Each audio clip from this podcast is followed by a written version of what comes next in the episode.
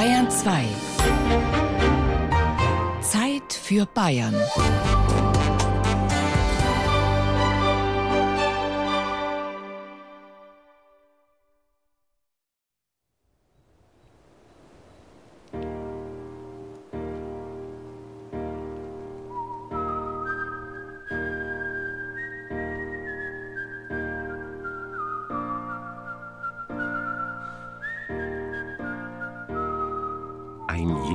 Aus Kurpfalz, der reitet durch den grünen Wald und schießt sein Wild daher, gleich wie es ihm gefällt.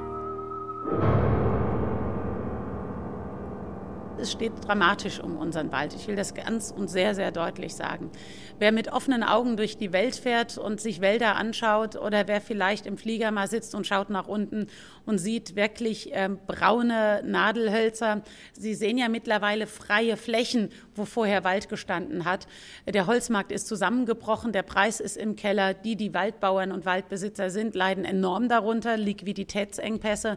Ich mache mir große Sorgen um unseren Wald weil der Wald unsere grüne Lunge ist. Und wenn wir wirklich unsere Klimaziele erreichen wollen, brauchen wir den Wald, einen intakten Wald. Gar lustig ist die Jägerei, all hier auf grüner Heid.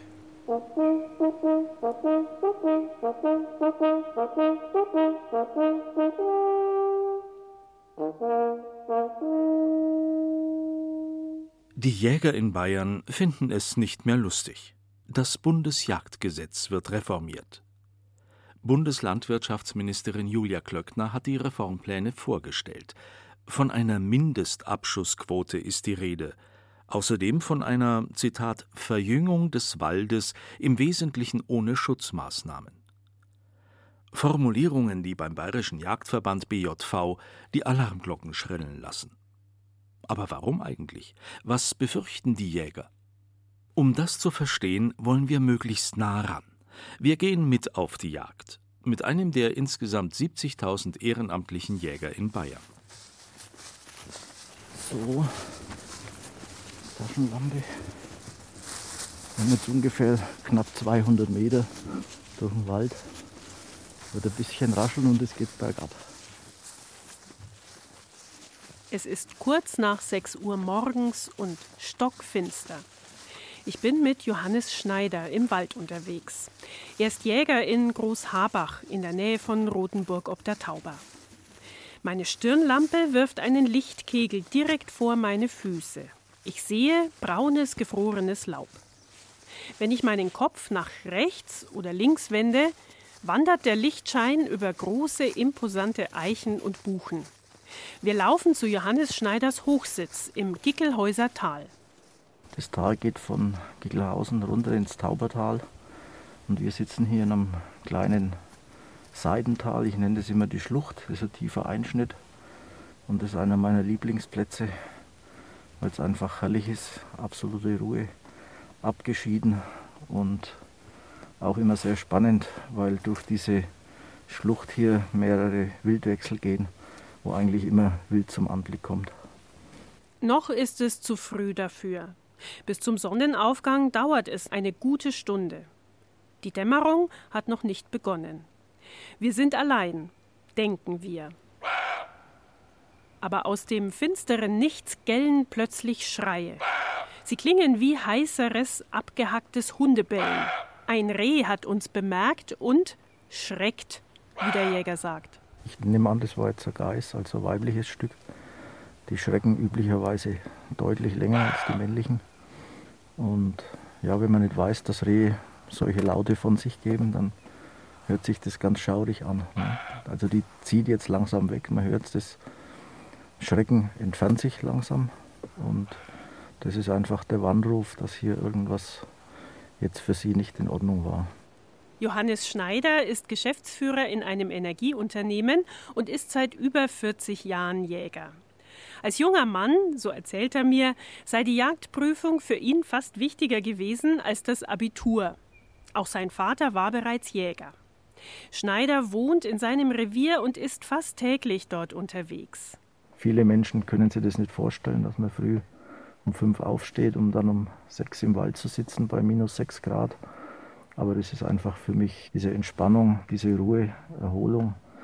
Das ist Jagd und das ist auch bei uns in einem dicht besiedelten Land wie Deutschland möglich. Natürlich gehört zur Jagd viel, viel mehr. Ich will mich einfach als Jäger dafür einsetzen, dass die heimischen Wildtiere, aber nicht nur die Wildtiere, auch weiterhin und in Zukunft ihren Platz bei uns in der Kulturlandschaft haben. Und das sehe ich als Aufgabe für uns Jäger, sich dafür einzusetzen.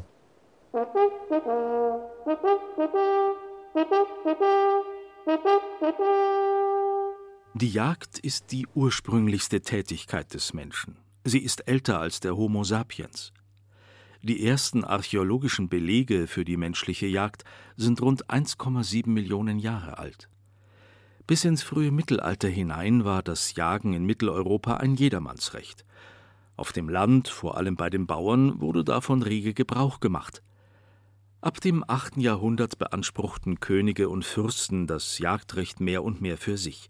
Das Jagen wurde ein Feudalrecht, und so blieb es 1000 Jahre lang. Erst die Deutsche Revolution von 1848 stellte eine Zäsur dar. Ab sofort war das Jagdrecht an Grundbesitz gebunden. Die gesellschaftliche Stellung des Grundbesitzers spielte dabei keine Rolle. Die Bauern bekamen damit ihr Jagdrecht zurück. Diese Bindung an Grundbesitz gilt heute noch. Großgrundbesitzer mit mehr als 80 Hektar Grund dürfen, sofern sie den Jagdschein besitzen, auf ihrem Grund selbst jagen. Alle anderen müssen sich zu sogenannten Jagdgenossenschaften zusammenfinden und einen Pachtvertrag mit einem Jäger abschließen. Auf dem Hochsitz ist man alleine mit seinen Gedanken. Es gibt keine Ablenkung. Kein Telefon, kein Internet, keine Unterhaltung. Johannes Schneider und ich sitzen und warten und schweigen. Manchmal ist man wirklich mit sich allein, wie Meditation, aber in der Regel denkt man schon über irgendwas nach, weil so schnell kommt man eigentlich nicht runter, ne? sondern man hat immer seine Gedanken, was wie ist heute der Tagesablauf, was ist im Beruf los. Aber es ist auch einfach die Möglichkeit, alles mal sacken zu lassen und auch ein Stück Abstand zu gewinnen. Die Welt um uns herum bekommt langsam wieder Farbe. Erst nur verschiedene Grautöne. Der Boden ist von einem dunkleren Grau als die Stämme der Buchen um uns herum. Dann wird es bunter. Das Moos ist grün, das Laub am Boden leuchtet zunehmend rot-orange. Es ist ein klarer Tag, der Himmel färbt sich blau. Unsere Sinne, Augen und Ohren sind scharf gestellt. Wir warten auf Wild.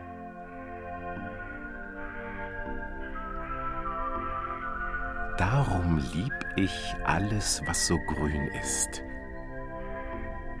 weil mein Schatz ein Jäger ist.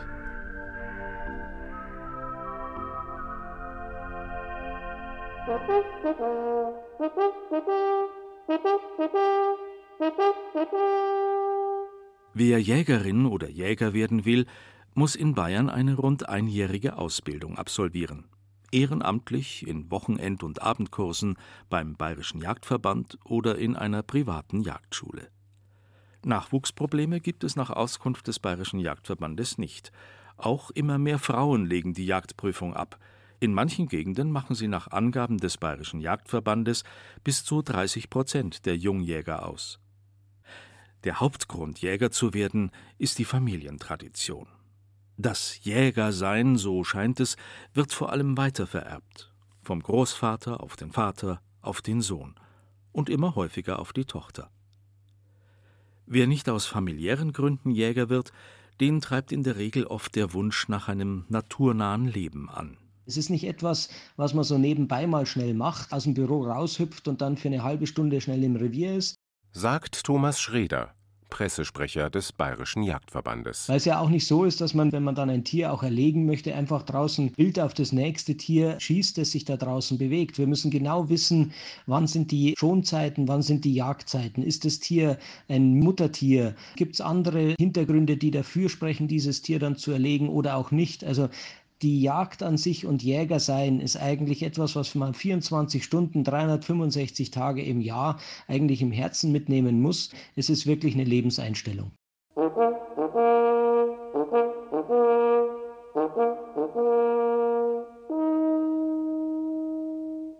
Was Jäger und Jägerinnen dürfen und müssen, regelt das Bundesjagdgesetz. Was sind jagdbare Tiere? Welche Munition ist erlaubt? Jedes Bundesland hat darüber hinaus ein eigenes Landesjagdgesetz. Das bundesweite Rahmengesetz stammt aus dem Jahr 1952 und ist mehrmals überarbeitet und geändert worden. Im Moment durchläuft eine weitere Änderung den Gesetzgebungsprozess in Bundestag und Bundesrat. Im Entwurf ist von einer Mindestabschussquote die Rede. Jäger sollen künftig eine Mindestanzahl von Rehen pro Jahr schießen. Denn in Deutschland läuft ein gigantisches Wiederaufforstungsprogramm um durch Trockenheit und Hitze entstandene Waldschäden zu beheben. Rehe und andere Wildtiere sollen die Aufforstung nicht gefährden. Das ist angesichts der immensen, ich sage jetzt mal, Jahrzehnteaufgabe, die wir haben mit der Wiederbewaldung, natürlich ein enormer Rückschlag. Bundeslandwirtschaftsministerin Julia Klöckner. Wenn das, was gesetzt wird, wo wir viel Geld auch in die Hand nehmen, wenn das am Ende nicht die Chance hat, äh, wieder zu einem Wald hochzuwachsen.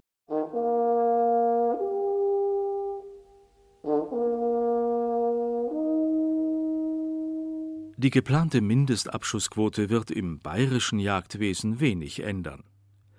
In Bayern gibt es bereits sogenannte Abschusspläne. Jagdpächter, Grundbesitzer und Behörden einigen sich auf einen Abschusskorridor. In diesem Rahmen muss der Jäger wild in seinem Revier erlegen. Es ist daher eine andere Formulierung in der Novelle des Bundesjagdgesetzes, die den Bayerischen Jagdverband umtreibt. Bisher war im Gesetz von Naturverjüngung die Rede. Das heißt, der Wald erneuert sich selbst, es wächst, was eben wachsen will. Und der Jäger muss dafür sorgen, dass diese Selbstheilungskräfte des Waldes nicht durch zu viel Wild gestört werden. In der Neufassung des Gesetzes ist dagegen nur noch von Verjüngung statt einer Naturverjüngung die Rede. Ein kleiner Unterschied, der für viel Aufregung sorgt. Auch Baumarten, die es bisher noch überhaupt nicht in dem ähm, Wald gegeben hat, müssen dann zukünftig ohne Schutz hochkommen. Und das ist aus unserer Sicht eigentlich unmöglich, weil wenn ich eine neue Baumart, eine Eiche zum Beispiel, in eine Fichtenmonokultur einbringe, dann wird auch das letzte Reh, das dort noch seine Fährten zieht, am Schluss einmal an der Eiche vorbeikommen und an der Eiche knabbern. Und für uns ähm, ist das eigentlich gleichgesetzt mit einem Ziel, den Wald völlig wild frei zu machen. Und das dürfen wir natürlich als Vertreter der Jagd und des Wildes nicht akzeptieren. Thomas Schreder vom Bayerischen Jagdverband befürchtet, dass der Waldumbau letztendlich mit dem Gewehr sichergestellt werden soll.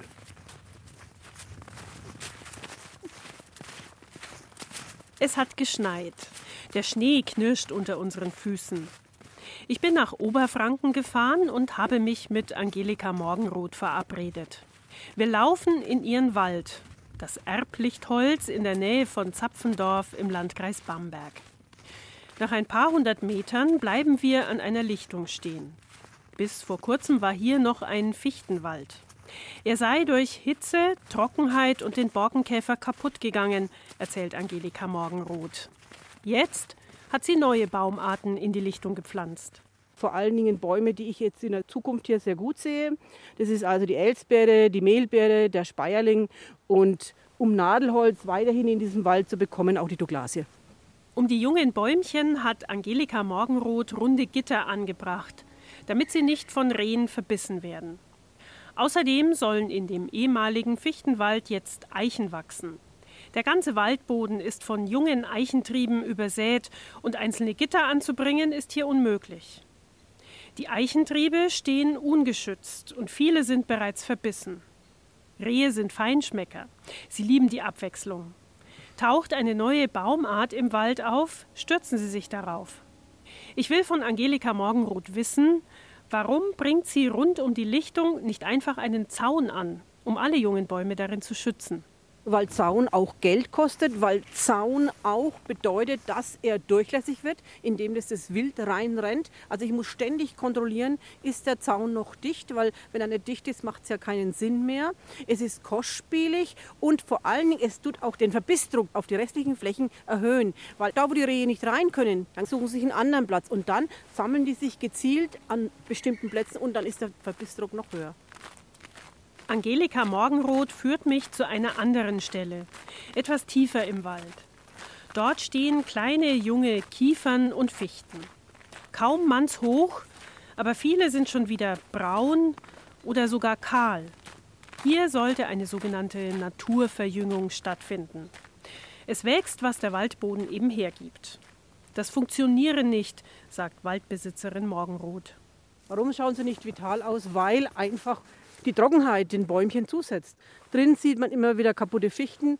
Diese Trockenheit verträgt die Kiefer hier nicht. Und warum soll ich auf diese Naturverjüngung setzen, die A, schön ist, ja, aber für die Zukunft, sie hat keine Zukunft, diese Verjüngung im Nadelholz hier. Die Eichen oder die Babirken, die zwischendrin, die werden es vielleicht dann schaffen. Das ist eine gute Beschattung für die Laubhölzer, aber diese Naturverjüngung im Nadelholz wird hier keine Zukunft haben. Und das ist das Drama eigentlich.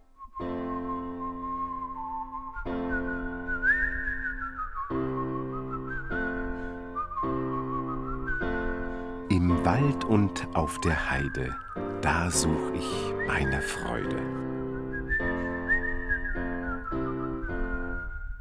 Die Geschwindigkeit des Klimawandels kann man wahrscheinlich außer in Gletscherregionen und am Nordpol kaum so gut ablesen wie hier im Wald.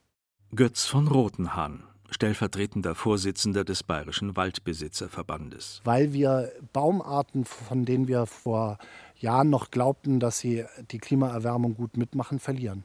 Zum Beispiel die Kiefer, von der vor 20, 30 Jahren noch eigentlich die Ansicht bestand, dass sie die Klimaerwärmung mitmacht, hier in Franken jetzt auch großflächig ausfällt. Kiefer und Fichte leiden am meisten unter dem Klimawandel. Gleichzeitig sind sie in den bayerischen Wäldern am häufigsten vertreten. Laut bayerischem Forstministerium machen Fichte und Kiefer knapp 60 Prozent der Waldbäume aus. Ob sie die nächsten Jahrzehnte in Bayern, vor allem im besonders trockenen Nordbayern, überleben können, ist unklar. Viel wird sich in den Wäldern verändern müssen. Und diese Veränderung findet, so wie es aussieht, nicht von alleine statt. Der Mensch muss eingreifen. Pflanzen, säen, neue Baumarten heimisch machen. Ein natürliches Gleichgewicht ist aus der Balance geraten. Was bedeutet das für die Tiere des Waldes? Haben sie noch einen Platz oder stören sie nur? Sonnenaufgang im Gickelhäuser Tal bei Rothenburg ob der Tauber. Plötzlich sind sie da. Still und leise ist eine Rehfamilie über das ausgetrocknete Bachbett gekommen und steht am steilen Hang der Schlucht. Ein Bock, eine Geiß und zwei etwa sechs Monate alte Kitze. Ich versuche jede überflüssige Bewegung zu vermeiden. Jäger Johannes Schneider legt das Gewehr an.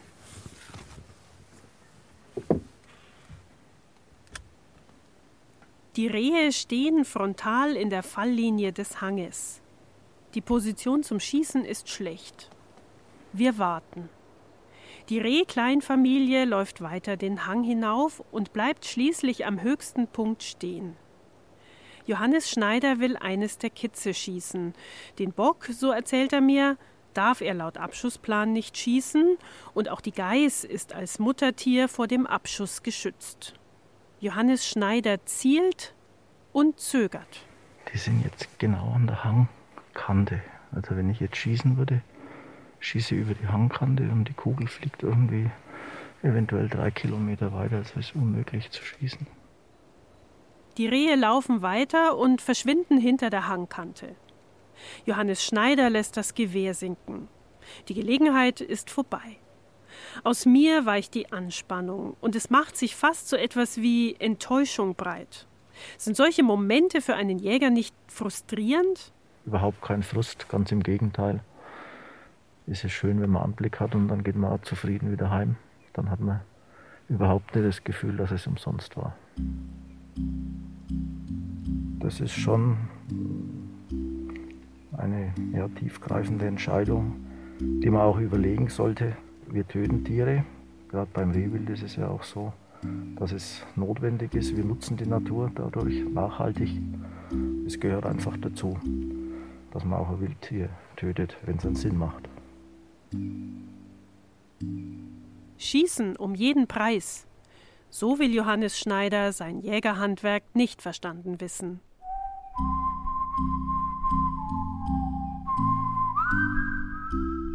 Die Dämmerung den Wald umfing. Laufjäger, Laufjäger, Lauf, Lauf, Lauf.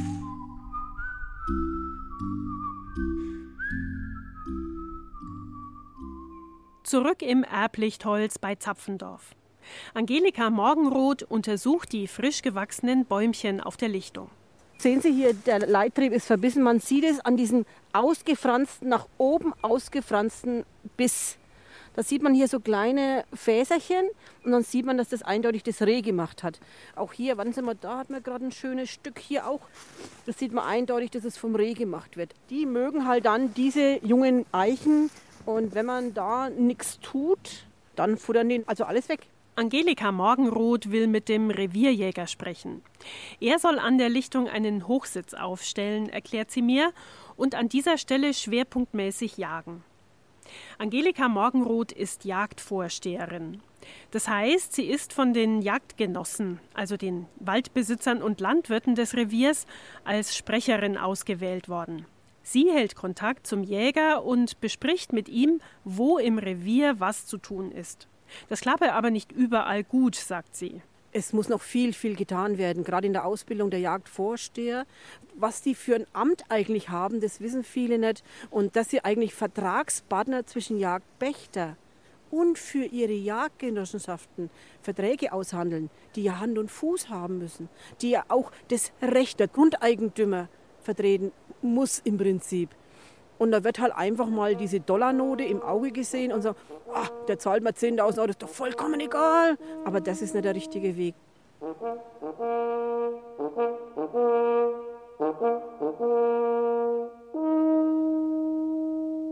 Das neue Bundesjagdgesetz will auch das Verhältnis zwischen Grundbesitzern und Jägern neu regeln. Die Abschusspläne sollen künftig nur zwischen den Jagdvorstehern und den Jägern ausgehandelt werden. Behörden wie zum Beispiel das Landratsamt sollen sich raushalten und nur im Streitfall eingreifen. Im Bayerischen Waldbesitzerverband ist man skeptisch, ob das gelingen kann. Es bräuchte mehr Schulungen für Wald- und Feldbesitzer. Die Grundeigentümer, also die Jagdgenossenschaften, müssten sich ihrer großen Verantwortung mehr bewusst sein, sagt der stellvertretende Vorsitzende Götz von Rotenhahn.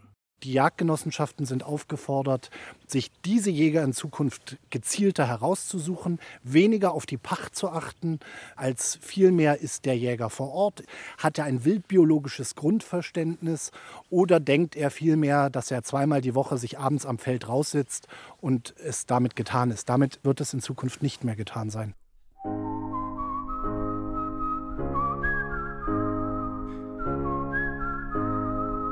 Sonst wird dich der Jäger holen mit dem Schießgewehr.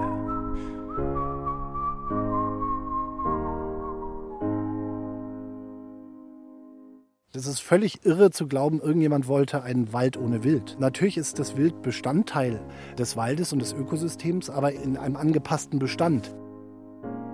Das dich färbt die rote Tinte. Und dann bist du tot. Die Fronten scheinen verhärtet. Zumindest auf Verbandsebene wird weiter verbal aufgerüstet zwischen Jägern und Grundbesitzern. Das Verhältnis ist und bleibt sensibel und störanfällig. Dabei wollen doch alle das Gleiche. Den Erhalt der Natur in all ihrer Vielfalt und Schönheit.